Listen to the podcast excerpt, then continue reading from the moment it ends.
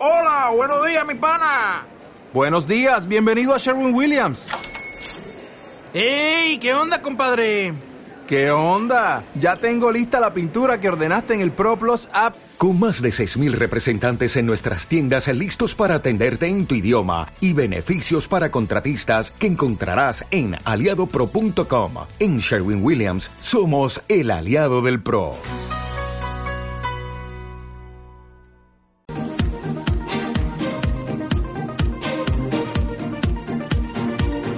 A medida que nos acercamos a la hora de apertura del mercado, a las 9 de la mañana, vamos incrementando la intensidad de información en cuanto a bolsas, eh, oportunidades, riesgos. Y ahora ya saben que el conflicto comercial entre Estados Unidos y China se ha intensificado. Sube un nuevo peldaño la tensión.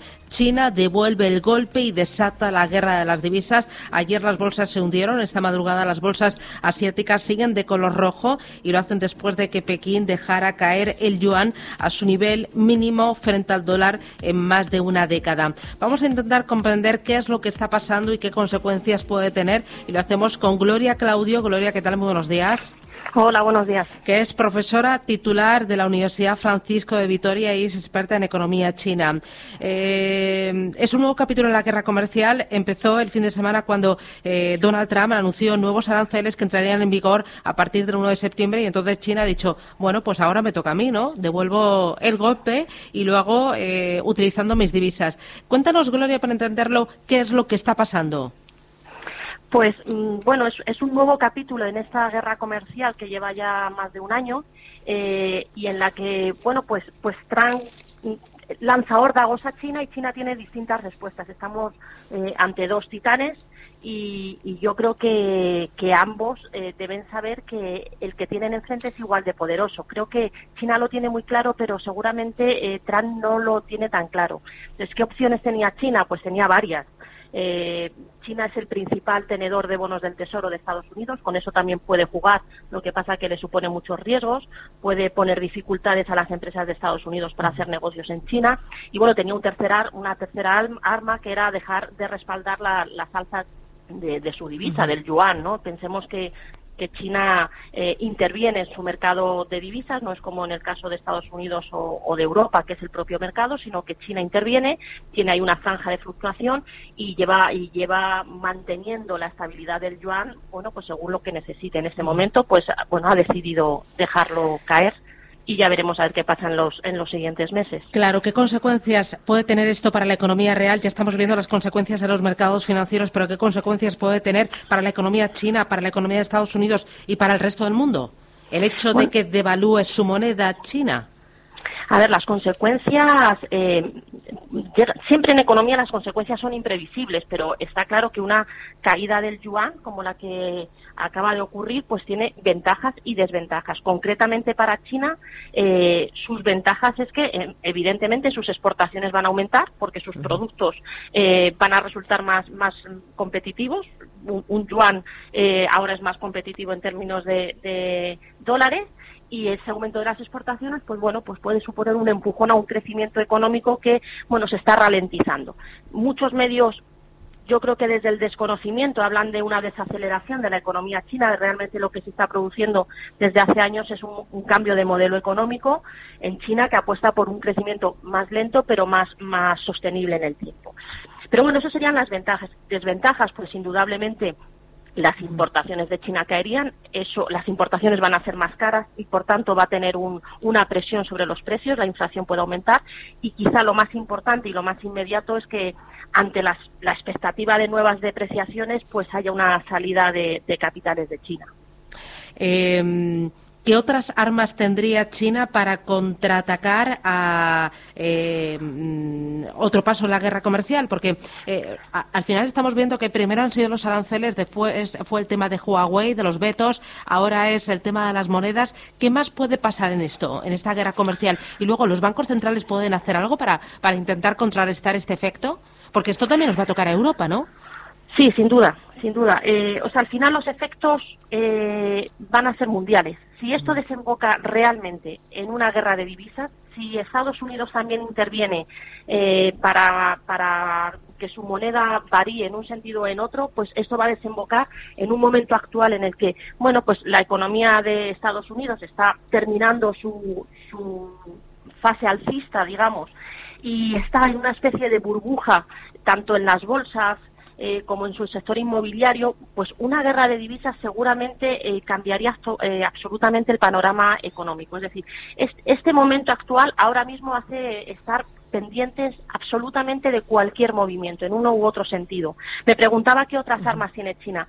Seguramente la más poderosa es que China o sea, China es el país que tiene las mayores reservas del mundo. China es el país que más exporta del mundo. Entonces, ¿qué hace con esas reservas? Pues fundamentalmente invierte en bonos del Tesoro de Estados Unidos. Entonces, eh, es el principal tenedor de bonos del Tesoro. En definitiva, tiene un poder muy importante. Eh, Trump debería eh, hacer valer esto. Trump, en, la reunión de hace pocos días, mm, le exigió cambiar el modelo eso a mí lo que me da muestras es de que realmente no conoce, no conoce a su principal enemigo que es China. Y China es eh, seguramente, bueno, yo diría sin ninguna duda, desde, desde mi experiencia en el mundo académico y en el conocimiento científico, es el principal eh, líder tecnológico en muy poco tiempo y seguramente la guerra comercial realmente lo que es es una guerra tecnológica. Estados Unidos ve que pierde ese tren. Bueno, y además es que China está avanzando en lo que van a ser, lo que son ya las tecnologías del futuro, que son el 5G, la inteligencia artificial. Ahí le está sacando ventaja y una ventaja importante a Estados Unidos. Seguramente esto que usted me dice es la clave que nos permitiría explicar toda esta toda esta guerra comercial. O sea, la guerra comercial, la obsesión que tiene, eh, que tiene Tran ahora mismo por China es porque ve que esto se lo pierde.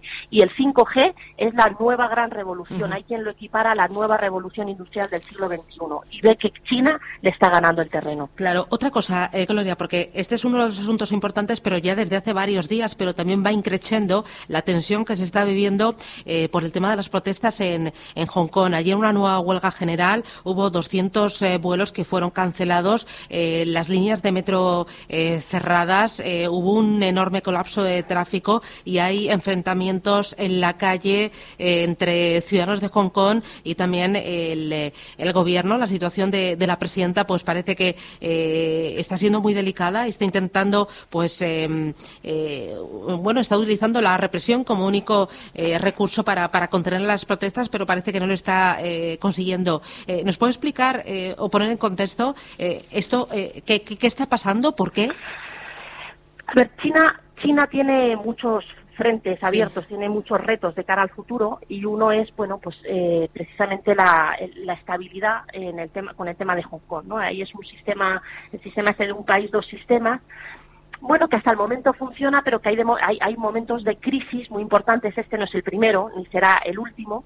Eh, y que China, bueno, pues con su modelo que a nosotros nos cuesta mucho entender, que es muy diferente al nuestro, bueno, pues lo, lo, lo ataca de una forma eh, pues que a nosotros seguramente nos rechine y nos ponga los pelos de punta.